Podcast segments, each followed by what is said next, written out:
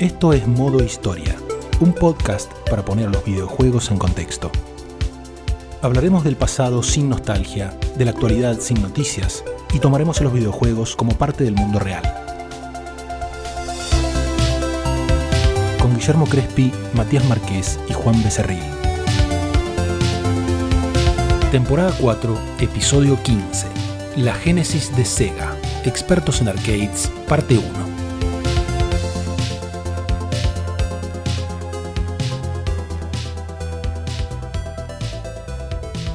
Les damos la bienvenida a la primera mitad de nuestro final de temporada, en el que vamos a recorrer parte de la historia de una empresa con un larguísimo trayecto en lo que refiere no solo a videojuegos, sino también a otras formas de entretenimiento para salones de arcade o similares. Saben ustedes que en este podcast intentamos siempre ir variando un poco entre los temas, si nos metemos mucho en, por ejemplo, consolas, después tratamos de pasar a computadoras o arcades, si venimos de mucha carga histórica, procuramos seguir con algo más cercano a un grupo de juegos, así que bueno, siguiendo este mismo criterio, me pareció, me voy a hacer cargo, que la única forma correcta de cerrar una temporada donde hubo cuatro episodios sobre Nintendo era cederle este espacio preferencial a su enemigo natural, que Sega. Todo esto desde un razonamiento de niño de 13 años, por supuesto, ¿no? Los gatos y perros son enemigos, Sega y Nintendo también. Chicanas, aparte el tema vale la pena porque nos va a dar la oportunidad de hacer algo similar a lo que hicimos con la historia de Sony al final de la temporada pasada, que es arrancar atravesando las décadas previas a los videojuegos en la historia de esta empresa. En este caso el episodio no va a ser tan boomer como aquel en el que hablamos del Walkman, porque para tranquilidad de los presentes, Sega se metió en juegos muchísimo más rápido que Sony. Aunque, como comentamos hace largos años, Sega tuvo una historia corporativa mucho más complicada que vamos a tratar de desentramar. Ya que se trata solamente de dos episodios, se cae de maduro que no vamos a abarcar la historia completa de Sega, ni tampoco nos vamos a meter de nuevo en la guerra a 16 bits, que ya cubrimos lo suficiente al cierre de nuestro segundo año. ¿Por dónde va el recorte de esta historia en este caso? Paciencia que ya quedará claro. Como corresponde para este cierre de temporada, contamos con la línea fundadora de Modo Historia, comenzando con Juan Becerril, que esta vez asegura haber conectado bien su micrófono, ¿no es cierto, Juan? Eh, lo va a chequear la gente escuchando esto mismo que estoy diciendo. Se están enterando. O sea, yo en este momento estoy sufriendo, esperando a ver cuando me manden el audio a ver qué me encuentro. A ver qué pasa. Pero tengo fe. Y también contamos con la presencia del escurridizo Matías Marqués, cada vez más cerca de grabar sus participaciones como hacía Krusty con su muñeco parlante. ¿Cómo andas, Mato? ¿Qué tal? ¿Cómo andas? Sí, y desde, la, desde el desierto de Arizona, de pica y alumbra. En Un pico y baterita, ¿no? Eh, sí, ese, pico y baterita, en medio de la nada. Ay, Dios. Muy bien, pasando al corazón del asunto entonces. Tenemos que remontarnos al pasado distante, allá por el segundo episodio de Modo Historia, en el lejano 2019 en aquella oportunidad hablamos de empresas que se metieron en videojuegos viniendo de otros negocios. E hicimos una brutal síntesis de los orígenes de Sega, más o menos parecida a lo siguiente. Sega resulta de la fusión entre dos empresas japonesas fundadas por norteamericanos. Ahora, acomódense porque viene la versión larga y retorcida de esta historia. Para establecer bien el contexto en que surgen algunas empresas que luego derivarían en la Sega que conocemos, tenemos que volver a las primeras décadas del siglo XX para describir la evolución del mundillo del entretenimiento operado por monedas. Alguna vez contamos que estas máquinas, así como ciertos lugares llamados arcades, existían por lo menos desde fines del siglo XIX y ofrecían una forma de entretenimiento accesible para las clases menos pudientes. Las clases altas iban al teatro, la clase obrera miraba mini películas dando vuelta una manija con los ojos contra el visor de un kinetoscopio o un mutoscopio, por ejemplo. Así que en estos lugares tenías expendedoras, fonógrafos, pruebas de fuerza, balanzas, y en un punto aparecen las máquinas tragamonedas también. Me refiero a las llamadas slot machines en Estados Unidos o tragaperras en España, o sea, estos aparatos donde uno pone una moneda bajo una palanca y ruega porque los al menos tres rollos en su interior terminen mostrando una misma fruta o algo parecido, ¿no? Pero bueno, más allá de los juegos de azar, no había muchos juegos verdaderamente en estos lugares en principio. Hasta que llegó la década del 20, los famosos años locos. En los años 20, para amargura de gente como Lovecraft, aparecen cada vez más juegos de habilidad. El Metegol, por ejemplo, surge a comienzos de esa década, otros muchos juegos de diferentes deportes también, las famosas garras para levantar premios, juegos de puntería por todas partes. Y en medio de todo esto también empieza a tomar velocidad el pinball, que en esos años era básicamente un bagatel, un tipo de juego mucho más antiguo, pero con una ranura para monedas. O sea, los pinballs que en esa época se les decían pin games o pin tables, era más o menos como el mecanibol de Juan, una caja de madera con un vidrio protegiendo la zona de juego, a veces con patas, otras directamente lo apoyaban sobre el mostrador. En el campo de juego, por decirlo así, un montón de clavijas o pines, bolitas de metal, una palanca con resorte para tirarlo y listo. Nada de flipper, bumpers, luces, sonido, rampas, nada de eso.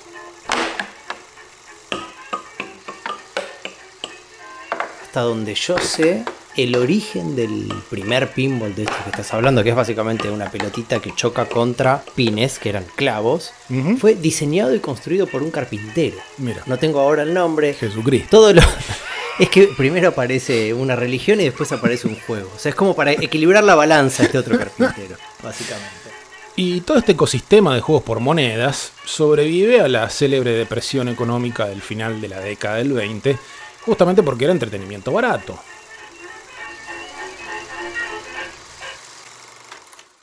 En Japón, esta evolución de los juegos mecánicos se dio de forma bastante similar a lo que pasó en Estados Unidos, aunque un poquito más tarde. Y allá el Bagatelle, por ejemplo, más que convertirse en pinball, derivó en el pachinko, que entre otras cosas ocupa mucho menos espacio. Así que si ponemos un pie en los años 30, tenemos en Japón los primeros lugares dedicados exclusivamente al pachinko, más otros espacios con juegos instalados en los techos de los grandes negocios, de nuevo por cuestiones de espacio, y en Estados Unidos el inicio de la era de oro de los pinballs, centrada, como hemos dicho alguna vez, creo, en la ciudad de Chicago. En Chicago es que David Gottlieb funda una compañía con su apellido, porque era una ciudad de industria pesada. Y Gottlieb es el primero en implementar en la fabricación de pinballs la línea de montaje de Henry Ford, que alguna vez Matías describió en un episodio. Mm. Con ese increíble volumen de producción fue que su Buffalo Ball empezó la era de oro, arrancando allá por noviembre de 1931. Gottlieb llegó a fabricar 50.000 unidades del Buffalo Ball, y aún así no pudieron con la demanda. Es una locura. Algo interesante a comentar acá es que uno habla de pinball y en general lo que se te viene a la mente es un flipper. El modo de control del pinball, como lo vemos hoy, es un flipper. Tenés botoncitos y tenés dos palanquitas con las que les pegas a la pelota.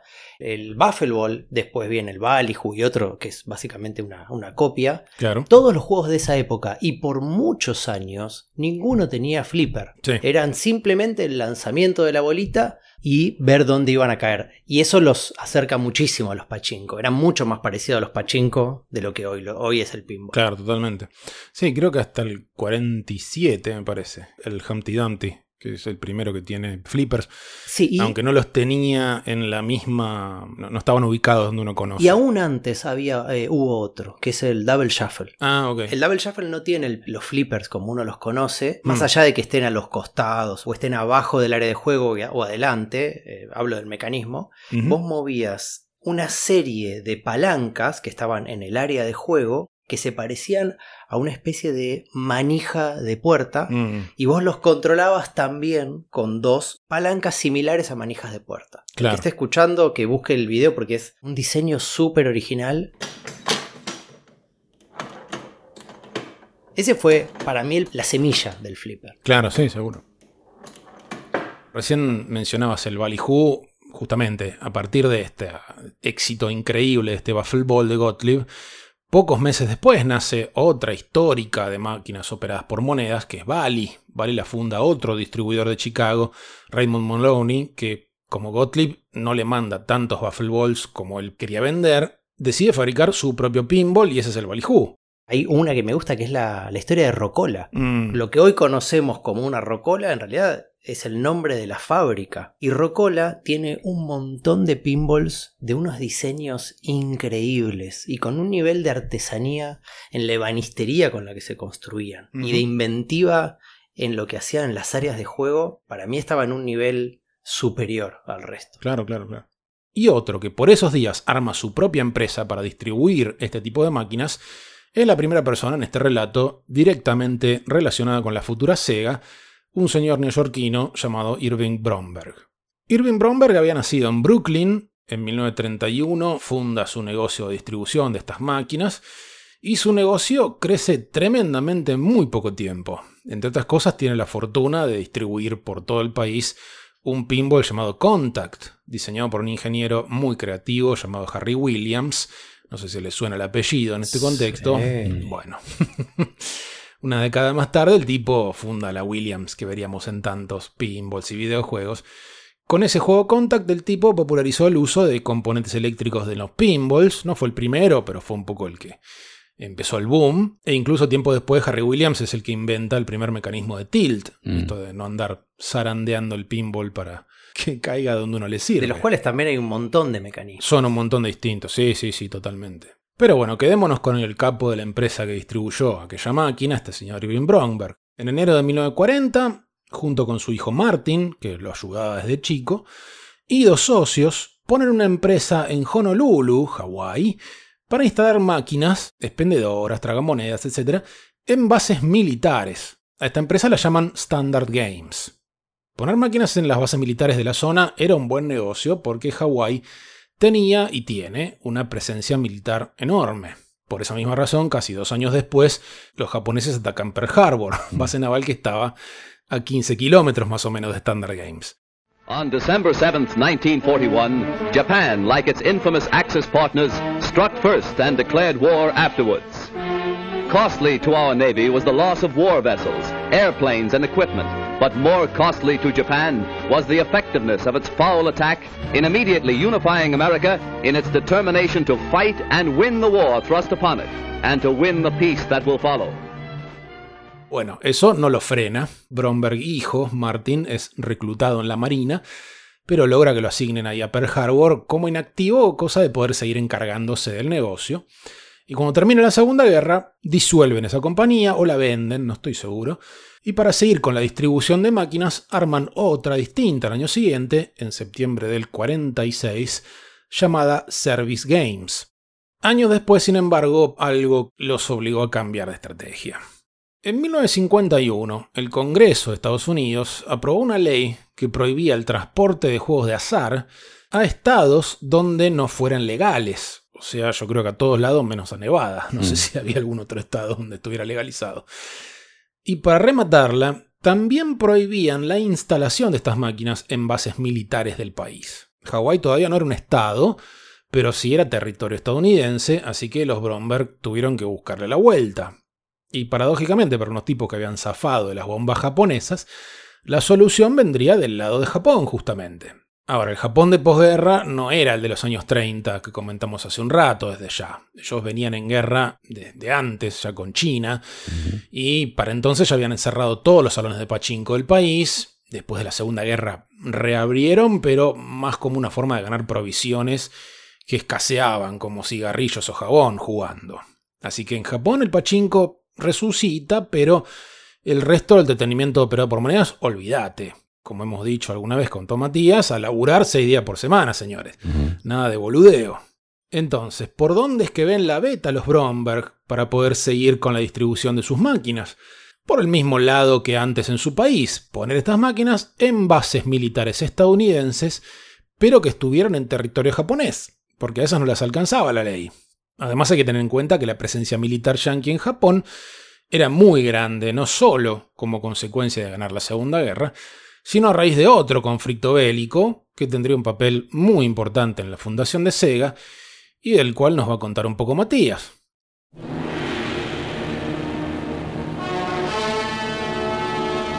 peninsula of Korea, mountainous and forbidding, lies beneath a blanket of clouds as dirty weather hampers efforts of U.S. airmen to aid the defenders of South Korea against the communist invasion.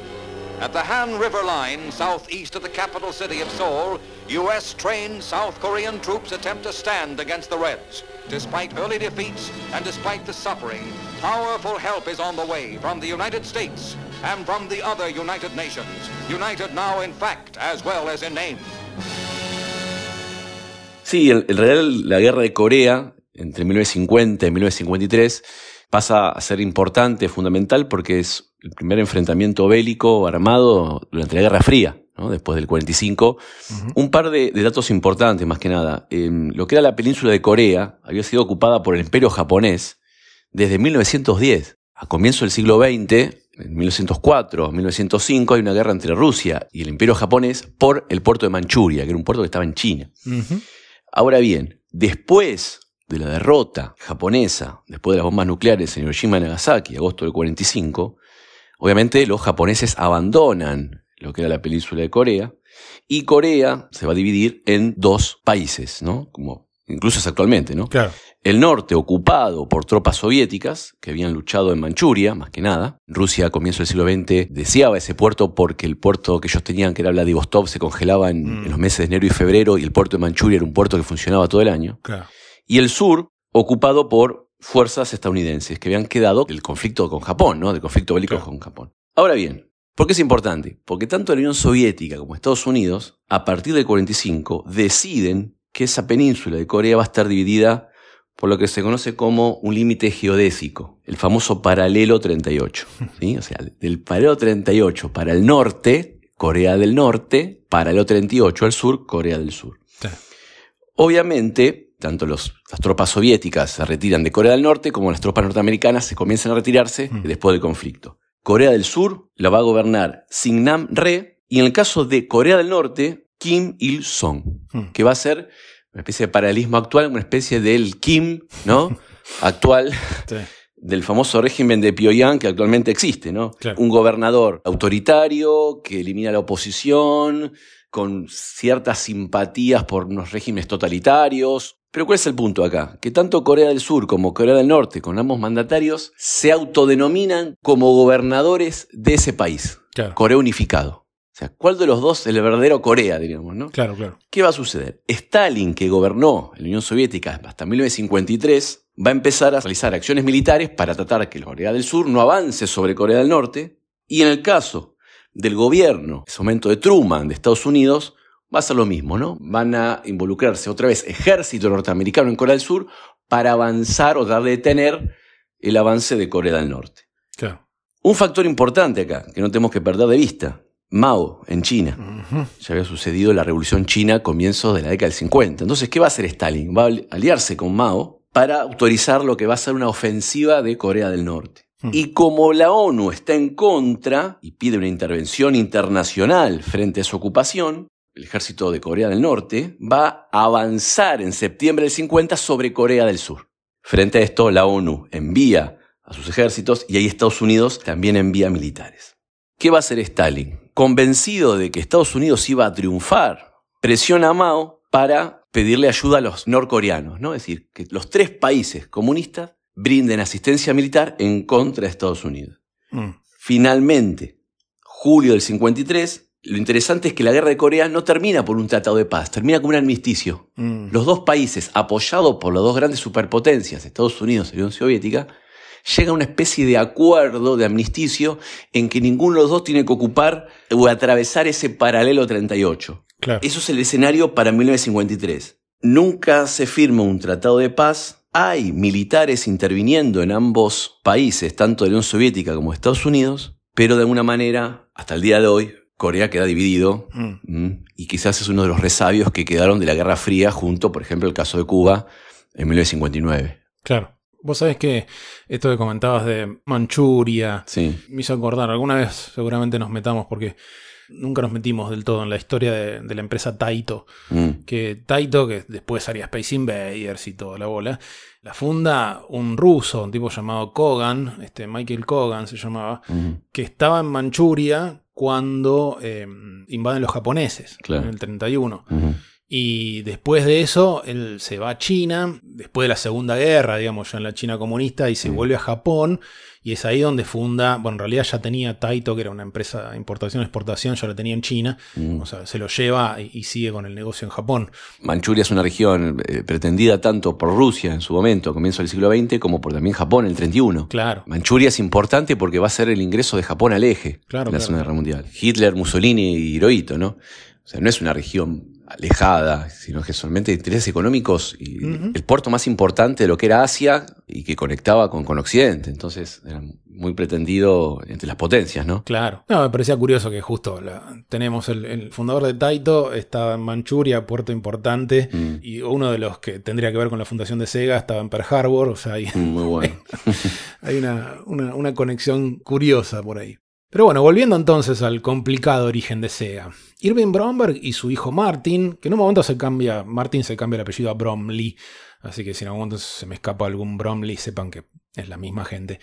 Bueno, estos padre e hijo hacen lo siguiente. Cuando se pasa esta ley que esencialmente prohíbe son bases militares de Estados Unidos y se les complica completamente el negocio, en el año 52 mandan a dos de los empleados de Service Games a Japón para que armen otra empresa que les compre máquinas a ellos y las instale en bases militares norteamericanas que estén en Japón.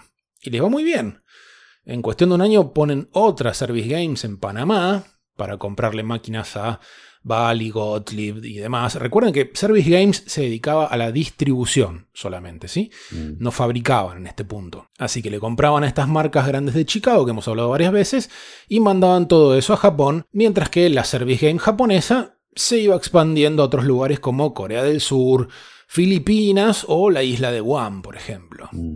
Y esto nos lleva a un señor del cual hemos hablado antes, figura absolutamente clave en esta historia, que en este punto era uno de los muchísimos soldados norteamericanos en Oriente que tuvieron oportunidad de disfrutar de las máquinas que instalaba Service Games.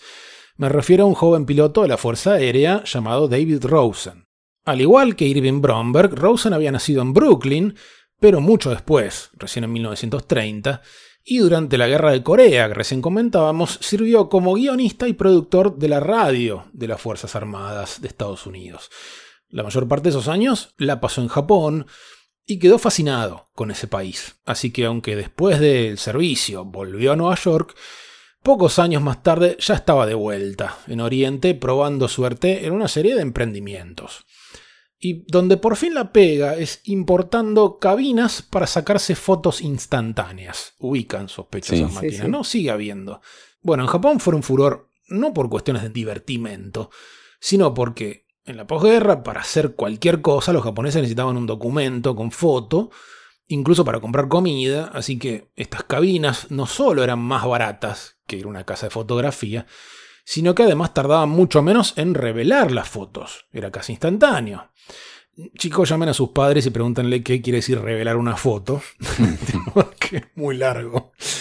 Pero bueno, lógicamente con el tiempo este asunto de las fotos instantáneas, como casi cualquier negocio, decae, y David Rosen, aprovechando que la reconstrucción de Japón avanza, pasó firme, la gente de a poco vuelve a tener tiempo y vuelve a tener plata para gastar, decide meterse en el negocio que nos interesa, importar de Estados Unidos juegos operados por monedas. O sea, donde Service Games se dedicaba a llevar máquinas tragamonedas y otras como expendedoras, por ejemplo, Rosen apuntaba más bien al entretenimiento, a los juegos. A todo esto Service Games sigue creciendo, ¿eh? Acá es donde se meten en fabricación. Primero fabrican partes para máquinas tragamonedas de Mills, que es una de las líderes del mercado, y después directamente se ponen a hacer sus propias versiones. Para estas máquinas que ellos hacen, sus primeros productos originales, Service Games empieza a usar una marca que comprime su nombre a las dos primeras letras de cada palabra, o sea, Sega. Al fin, hmm. llegamos, ya estaba por cambiar el dial. Que vuelva Lovecraft. Pero bueno, no se entusiasmen tanto que por ahora tenemos a Sega como marca de Service Games. Y a esta gente se le está por complicar la mano de nuevo.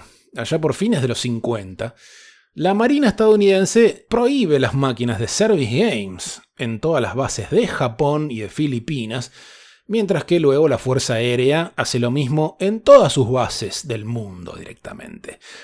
¿Por qué? Boludeces. Service Games estaba bajo investigación por sobornos, contrabando, fraude, falsificación de documentos, coerción, evasión de impuestos. Nada, la, cosa sana. Tal vez se mandaron alguna macana. En sí, aparte de eso. Parece, ¿no? Algo habrán hecho. Escúchame, estos no venían de Chicago, pero laburaban con los de Chicago. O sea, claro. Ya lo dijo John Connery en Los Intocables de Chicago Way. Es, quieren a uno de los tuyos y vos le matás uno de ellos. Es así, así. Es así. He pulls a knife You pull a gun. He sends one of yours to the hospital, you send one of his to the morgue. That's the Chicago Y bueno, con tan poca cosa los Bromberg no se iban a achicar, por supuesto. Así que en 1960 reorganizan todo. O sea, lavado de cara. Primero cierran Service Games Japón y la reemplazan por dos empresas nuevas. Una para encargarse de la distribución y otra para encargarse de la fabricación. En su idioma original se llamaban Nihon Goraku Busan y Nihon Kikai Seiso. O algo así. Mantienen la marca Sega y siguen creciendo. La parte de distribución, o sea, Goraku Busan, empieza a llevar a Japón pinballs de Bally de Williams y se convierte en la primera importadora oficial de la marca Rocola en Japón. Incluso llegan a fabricar el primer jukebox, ¿no? O sea, lo que le diríamos la primera Rocola. Claro. Diseñada en Japón, que fue el Sega 1000. Así que hacia mitades de los años 60, el panorama del entretenimiento operado por monedas en Japón era más o menos así. Los pesos pesados en los salones de arcade eran Rosen Enterprises, o sea, la empresa de David Rosen, y Taito, que hace un rato comentábamos, ¿no? Otra importadora, exportadora, mucho antes del Space Invader, por supuesto.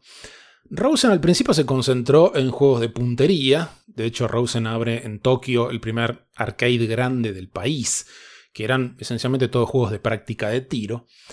Y por el lado de las máquinas tocadiscos y las tragamonedas, los líderes eran nuestros amigos de la ex Service Games Japón, que terminan fusionando estas dos empresas que habían armado bajo el nombre de la que hacía distribución. O sea, queda una sola llamada Nihon Goraku Gusan.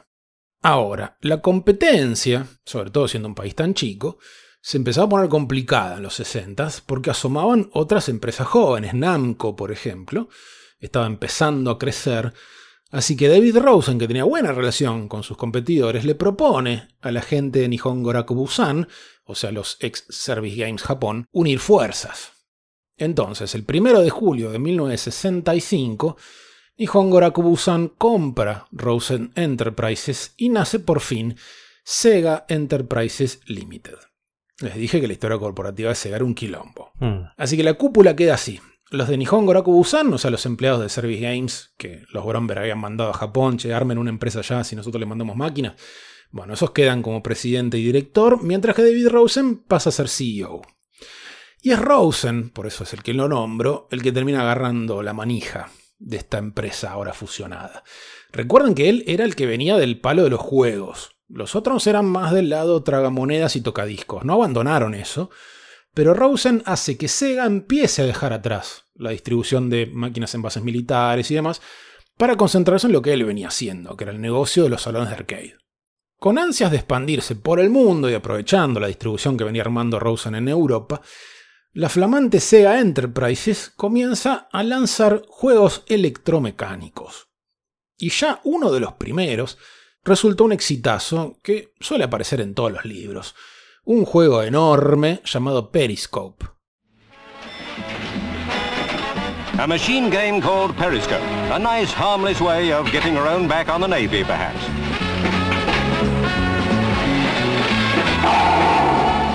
Another glittering piece of fun equipment. Les aviso que en el mundillo de los arcades, o sea, era tierra de nadie, antes de que tu juego tocara el piso ya te lo habían clonado cuatro empresas distintas más o menos. Así que todavía hoy no queda claro si el Periscope fue un juego originalmente de Sega, o lo desarrolló Namco y Sega se lo afanó, o que lo desarrollaron en paralelo. Todavía eso está en discusión. Lo que sabemos es lo siguiente. Namco no distribuía fuera de Japón y Sega sí. Así que es indiscutible que Sega, la versión que produce este juego llamado Periscope, es la que sale de Japón, la que mandan a todo el mundo. Es curioso esto de que cualquier juego era clonado constantemente en ese momento, cuando es casi la época de, de oro de las patentes. Mm. Todo, un lápiz patente no sé cuánto. Y al, al ser electromecánicos, todo lo que estaba ahí adentro estaba patentado. Es curioso. Sí, la verdad que no, no, no tengo mucha información que explique por qué era tan común, pero encontrarían la vuelta en la, para no violar patentes o directamente... O sería muy costoso defenderlas. Sí, Porque ya sí. mucho antes, en la época de oro del pinball, Hmm. salía uno y a los tres años ves que todos están fabricando exactamente el mismo. Pero Cada sí. uno que tenía una innovación era un fuego forestal. Sí, ni hablar.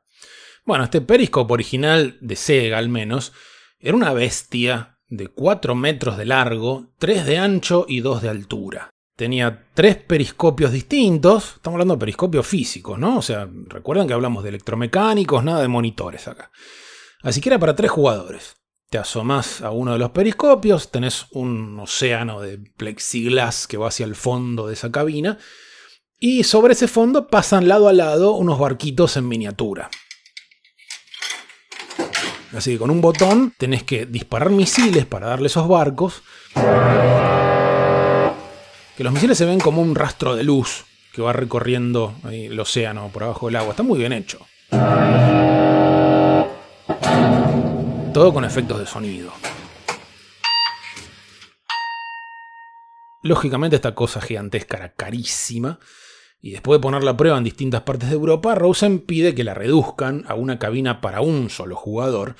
Así que terminó siendo una bestia, pero no tanto, y tuvo su lanzamiento internacional allá por marzo de 1968. Pero además de ser gigantes y ocupar mucho espacio, que era importante también para atraer a la gente al Sin producto, duda. El costo de mantenimiento es muy alto. Oh. Fíjate si un pinball es difícil de mantener, lo que eran estos.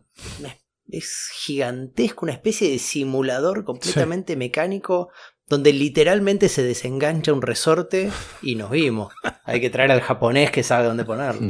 Sí, ni hablar, nada, es que diste en el clavo en dos cosas este, importantísimas que son lo llamativo que tiene que ser el juego, porque este tipo de juegos tiene muchísimo que ver con revitalizar los salones de arcade, donde la cosa estaba bastante estancada, digamos, no era una época de innovación. Entonces aparecen de pronto estas bestias que tenían a su favor, entre otras cosas, esta cosa de la novedad.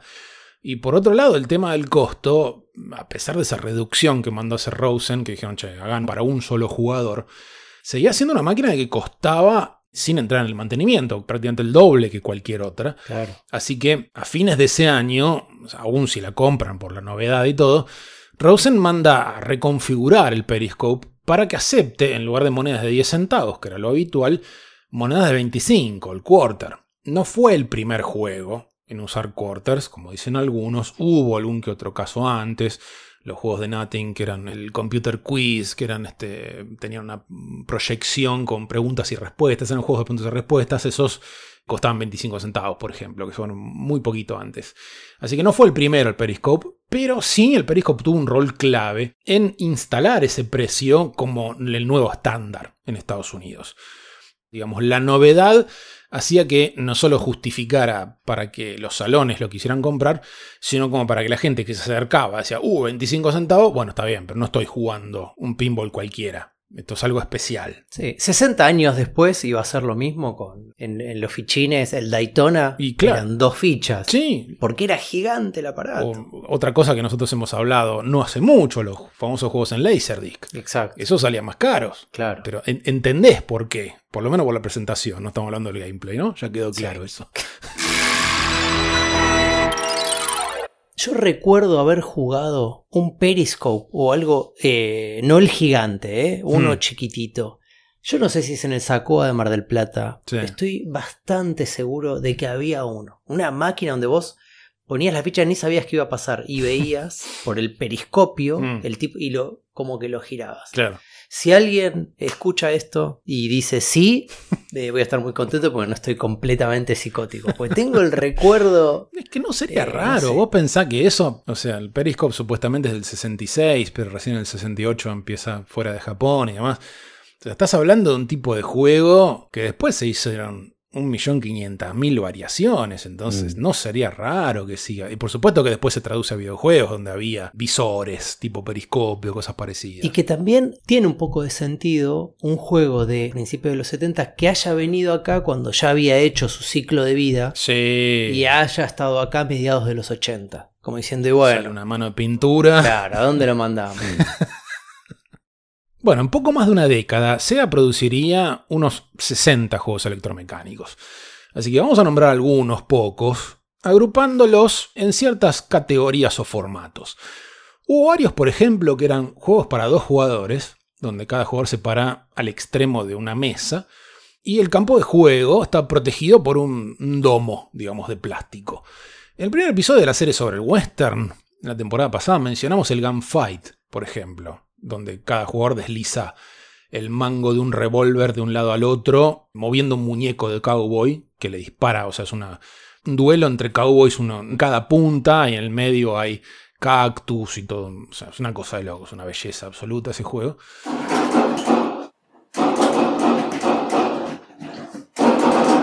Y antes de ese, por dar otro ejemplo, hicieron uno de básquet, donde en cada punta, por supuesto, hay un aro, y la cancha está llena de agujeros donde puede caer la pelota. Y cada jugador en su extremo tiene una hilera larguísima de botones numerados, no sé cuántos, pero deben ser como 15. Y cada agujero de la cancha tiene un número marcado, distinto para cada jugador. Así que el desafío es que cuando la pelota cae en esos agujeros, el primero que aprieta el número correspondiente a ese agujero hace que la pelota salte de ahí en dirección al aro del otro. Entonces tenés como que apurarte a ver qué número dice y tocar rápido ese botón. Ese tipo de cosas muy lindas también. Son muy lindos también para buscarlos. Esto que, que, contabas del gunfight. Es para imaginárselo, una especie de. Es un diorama vivo que vos estás controlando. Es, sí, es espectacular. Aparte con, los efectos de sonido, podemos hablar un poquito del tema de sonidos y demás. Después siguiendo un poco por el lado de cabinas más bien horizontales con miniaturas, hay unos cuantos de carreras para un jugador. Si ustedes ven, las cabinas tienen, parecen medio como un pinball, ¿no? O sea, con el vidrio y una cierta inclinación. Pero lo que vos haces es mover algún vehículo de lado a lado. El vehículo es una miniatura, ¿eh? es algo físico que está agarrado por una varilla de metal que hace que flote justo por encima del piso. Y ese piso, digamos la pista, es un rollo de tela, supongo, con ilustraciones. O sea, ese rollo va girando. Y así tenés, por ejemplo, el Drive Mobile del 68, que tiene un volante y manejas un auto.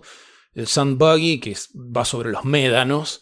Y algunos particularmente lindos, a mi juicio, como el, por ejemplo el, el Grand National Race del 72, que es, tenés un caballo en miniatura y el campo tiene vallas, digamos, articuladas. Así que además de mover el caballo lado a lado, tenés que apretar un botón para que salte en el momento indicado las vallas.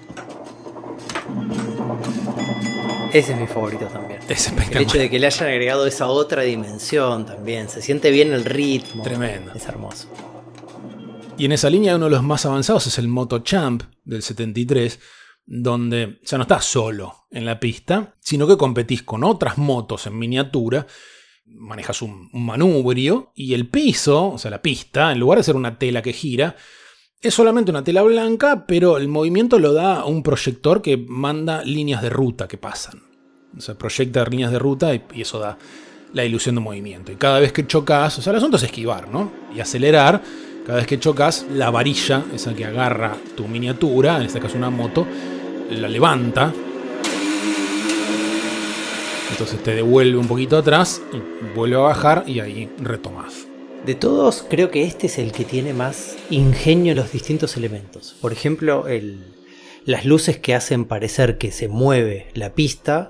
En realidad es un rollo que lo que hace es bloquear la luz. Es a través de la sombra que dibuja las líneas.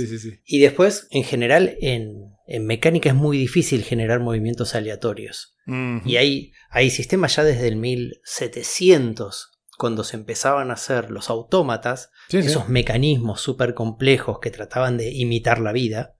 Generar movimientos aleatorios era súper difícil, súper difícil. Y este, este específicamente, nada, eh, eh, es, es complejo de explicar. Quienes estén escuchando que vayan a YouTube a buscar el Sega Moto Champ, a investigar esa parte de abajo. Es apasionante. Sí, sí, sí, sí. Creo que son otras tres motos que están debajo, por supuesto, de la pista, están unidas a un disco que no solo gira, sino también eh, se desplaza hacia adelante y hacia atrás. Entonces eso hace como que las motos estén todo el tiempo moviéndose de lado a lado o adelantándose, retrocediendo.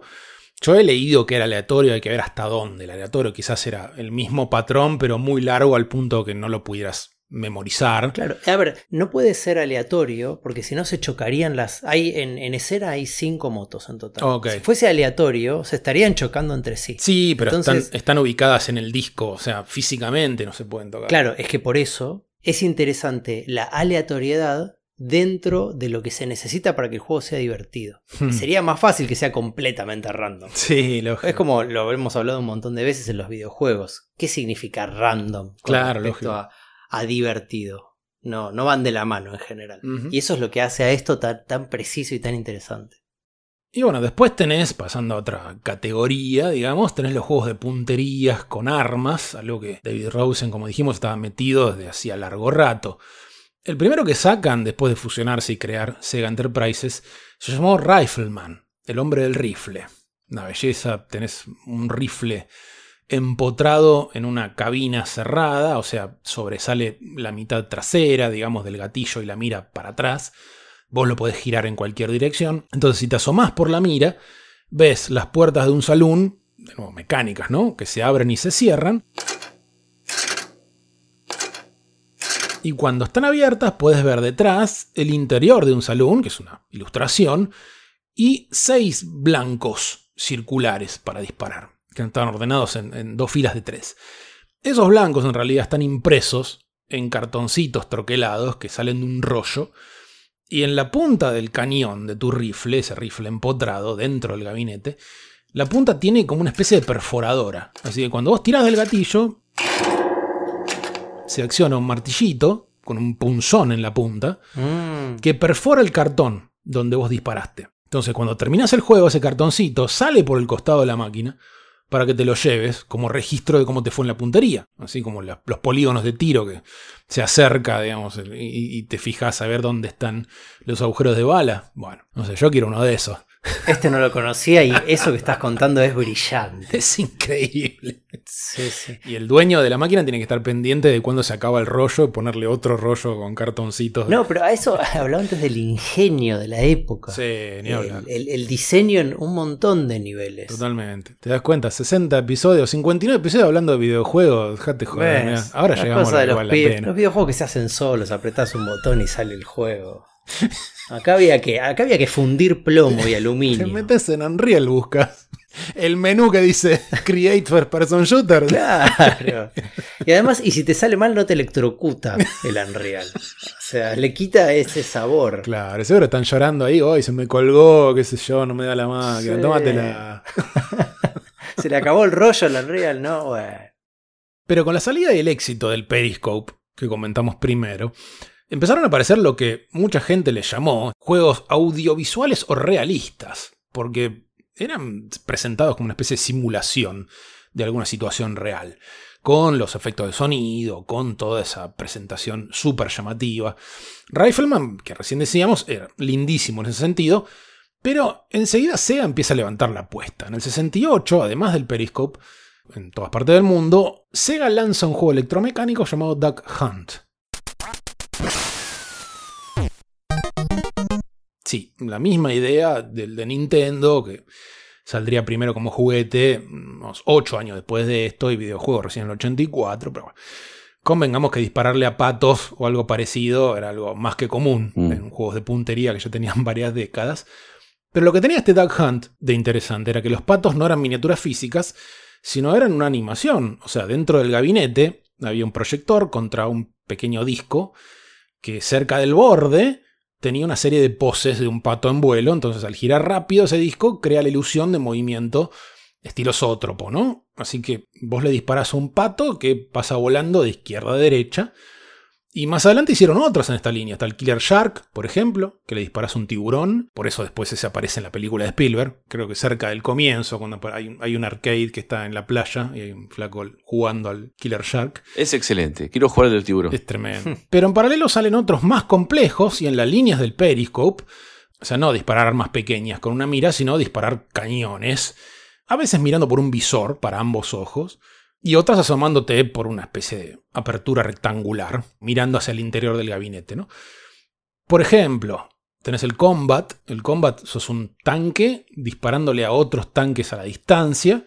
Dentro del gabinete hay una miniatura del cañón del tanque que se mueve de un lado al otro.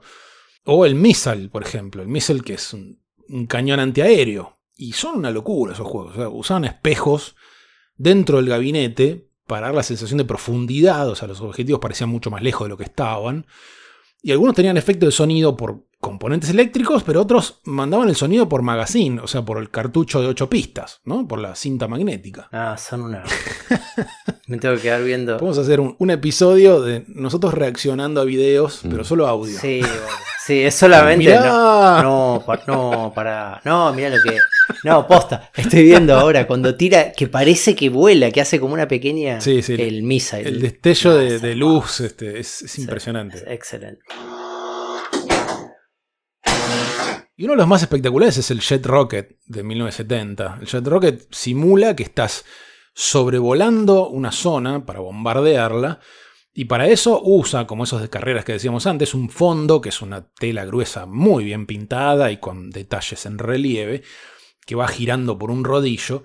Así que vos para apuntar mueves la, la palanca, digamos, el joystick de un lado al otro y eso mueve un espejo haciendo que parezca que ese piso gira con vos, ¿no? ligeramente. Y ahí tenés que bombardear. Eso, de nuevo, me acompaña en este episodio con video porque es impresionante. Sí, este es un episodio que hay que verlo con YouTube. Pongamos, eh, corta esto y ponelo al comienzo. La advertencia al principio. Hay que verlo con YouTube. Entonces, la gran mayoría de los juegos electromecánicos de Sega salieron entre el 68 y el 73. Así que me gustaría retomar la historia corporativa de la empresa porque en ese periodo se dieron varias cuestiones importantes para lo que vendría después. David Rosen, CEO, tenía intención de que la empresa pasara a cotizar en bolsa. Pero que una empresa de Japón se hiciera pública en Estados Unidos después de la Segunda Guerra era algo complicadísimo. Así que para seguir creciendo termina optando por otra vía, de la cual hablamos más de una vez. Entre el 69 y 70, el conglomerado internacional Gulf and Western, dueños entre otras muchísimas empresas de los estudios Paramount, compra el 80% de Sega. A Gulf and Western le interesaba expandirse hacia Oriente, de ahí viene la intención de comprar Sega, más allá de que, como hemos dicho alguna vez, al conglomerado lo que le interesa es ser dueño de todas las empresas que puedan, no importa a qué se dediquen. En ese punto, cuando compra Gulf and Western, la mayoría de los socios del lado Service Games, o sea, los Bromberg y demás, cobran lo suyo y se abren para seguir con sus propias empresas. Así que Rosen queda ahí solito en la cúpula. Y años después Gulf and Western lo ayuda a que Sega finalmente cotice en bolsa. Pero para esto usan un método muy astuto, que es en lugar de pasar por el proceso de oferta pública, de acciones y demás, que ya dijimos que va a ser complicadísimo, en marzo de 1974 hacen lo siguiente. Gulf Western agarra una de las millones de empresas que tenían en Estados Unidos, que ya cotizaba en bolsa, le cambian el nombre a Sega Enterprises Incorporated y a la Sega que ya existía en Japón, que se llamaba Sega Enterprises Limited, la ponen como subsidiaria de la primera. O sea, en lugar de este, hacer todo eso del lado de Japón, le cambian el nombre a una que ya tenían, que ya era pública, y ponen a Sega abajo de esa. Lo divertido es que la empresa yankee que usan para ponerle Sega era una marca de cosméticos de una actriz. Onda, revolvieron un cajón. Buscame algo que no usemos, que sea público, acá en Estados Unidos. Como mañana le pongan, no sé, Nintendo a la empresa de perfume de Antonio Bandera, ponele. Sí, sí, Así sí. que Sega pasa a ser una empresa estadounidense con una subsidiaria japonesa. Aunque la actividad sigue mayormente del lado de Japón. De hecho, con sus juegos electromecánicos, con los que recién comentábamos en Estados Unidos, les va mal. Porque, de nuevo, iban, mostraron un prototipo a potenciales clientes, se daban vuelta y ya se lo habían clonado. Crepi, de tanto decir clon, clon, clon, poné la musiquita del clon de la novela Brazuca, árabe. Otra referencia que no va a O agarrar. clone. No, lo de sí. Si lo está escuchando mi tía, va a agarrar la referencia.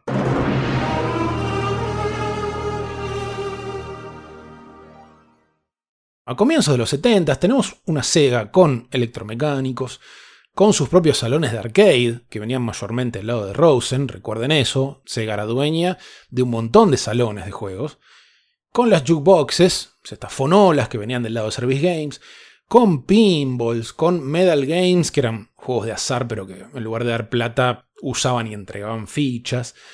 Y en medio de todo este quilombo aparecen los videojuegos.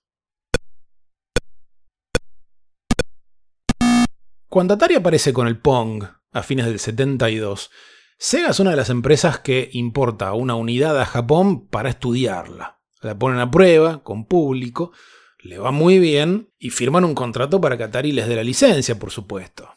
Nah, mentira, lo clonan directamente. Clásico. Casi. Mundo del clon.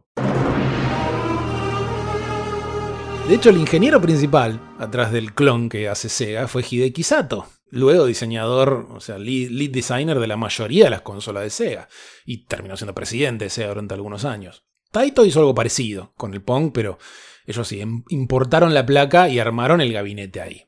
Así que en julio del año 73, ambas empresas, Sega y Taito, sacan sus clones del Pong. Esto lo hemos comentado en algún momento. El de Sega se llamaba Pongtron. Hmm. O sea, ni siquiera se calentaron en que el nombre. O sea, le dejaron la palabra Pong. O sea, ¿qué me importa? Que me vengan a buscar, dijo Sega. Meses después empiezan a hacer variantes propias, como Pongtron 2 o TV Hockey. Y luego empiezan a adaptar algunos tipos de juegos que venían haciendo en lo electromecánico, pero esta cosa nueva de tener un televisor, ¿no? De entrada lo hicieron con los juegos de tiros. Larga tradición ya en Sega. Así que ahora empiezan a hacer algunos parecidos, pero con armas de luz. Ya hemos hablado de esto, disparando una pantalla. Pero donde la cosa se empieza a poner interesante es con los videojuegos de carreras.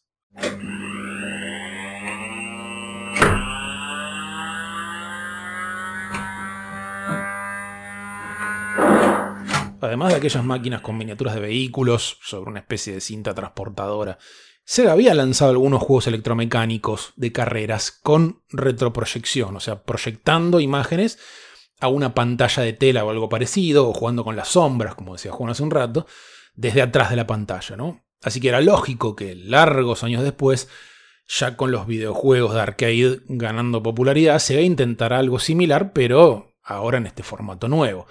Sobre todo considerando el éxito que había tenido un videojuego de Taito de carreras que llamaba Speed Race. Pero donde el de Taito tenía una pista permanentemente vertical, vista de arriba, bien cenital, Hideki Sato de Sega le agrega a esta idea algo interesante. Aunque te seguís moviendo lado a lado esencialmente para esquivar los autos, la perspectiva de este juego nuevo de Sega no es totalmente cenital, no es completamente desde arriba, es más cercano a lo que hoy le diríamos tercera persona, o sea, desde arriba pero un poco desde atrás, y la máquina lo que hace es distorsionar la imagen, sobre todo la mitad superior de la imagen, para hacer que la pista ondule y parezca que tiene un montón de curvas. O sea, generaba curvas en la pista jodiendo con el vertical de la tele. Mm. O sea, Sí, una especie de glitch. Sí, era joder con cómo generaba la imagen en pantalla. Entonces, bueno, llegas nunca a esa parte de la pantalla, pero te da la sensación de que están apareciendo curvas todo el tiempo. Sí, sí. O sea que con este videojuego del 76 para arcades llamado Road Race, Sega ya está empezando a experimentar con perspectivas que den cierta sensación de tridimensionalidad. Después hicieron otro igual, pero con motos y un manubrio en lugar de volante. Manubrio que vibraba cuando chocabas. O sea, el primer videojuego con feedback áptico es de Sega. Mm. Nada, sacala del medio, Play 5. Ya está. Mm. 1976, tomá. Y en Estados Unidos esta versión de motos, aprovechando que Paramount y Sega eran parte del mismo conglomerado, le cambiaron el nombre, le pusieron The Fonz, como referencia a un archipopular personaje de la sitcom Happy Days. Maybe I should talk with a deeper voice. Hey. Fonz? Hey, yeah, hey. de Fonzo, Fonzi era un típico mecánico de motos, griser, o sea, campera de cuero, este, bien facha, jopo y demás, que lo hacía el, el genio de Henry Winkler, quien lo pueden haber visto como o uno de los abogados de Arrested Development o probablemente como el profesor de actuación de la serie Barry. Ese es Henry Winkler, un fenómeno. Un crack. Así que The Fonz quizás sea también el primer videojuego con la licencia de un personaje de ficción. Eso es algo medio también en discusión, pero si no fue el primero, fue uno de los primeros. Unos pocos años después, manteniéndonos en esta línea de videojuegos de carrera, Sega saca otro de arcade en la línea de aquel Speed Race de Taito, o sea, vista cenital, o sea, bien vertical la pista, sin distorsionar la imagen como habían hecho antes ni nada, pero con color, con variaciones en la pista, o sea, una versión mejorada, no mucho más que eso. Y ese es el Mónaco GP, que después, mucho después tendría su secuela Super Mónaco GP con Ayrton Senna. O sea, el Mónaco GP original, a pesar de su simpleza, estuvo 8 años consecutivos en las listas de mayor recaudación de videojuegos de arcade en Estados Unidos. Así que le vino espectacular durante muchísimo tiempo. Pero hasta acá estamos hablando de videojuegos de arcade hechos enteramente en hardware. nada de microprocesadores, todo lógica transistor a transistor.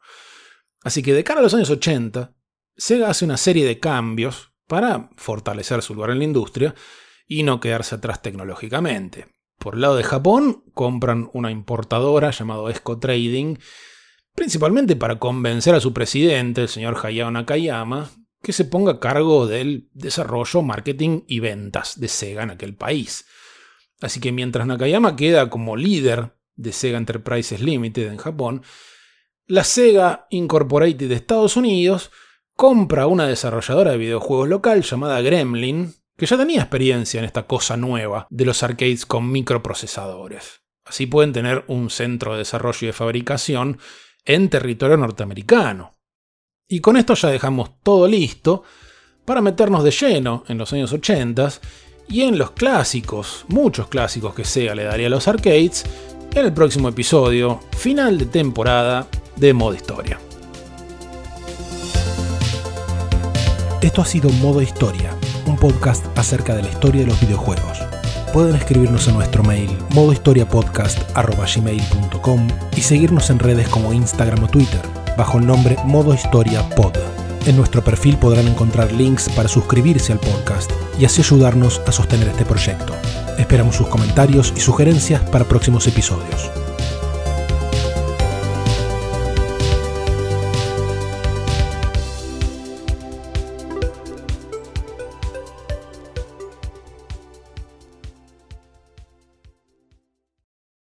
Sino a raíz de otro conflicto bélico que tendría un papel muy importante en la fundación de Sega y del cual nos va a contar un poco Matías. Bueno, no quiero contar nada. Imagínate un día no, la verdad que no, no quiero contar de Guerra de Corea. No lo voy a contar. Ya está, cuento más. Después, esa parte las adelanta. Bueno,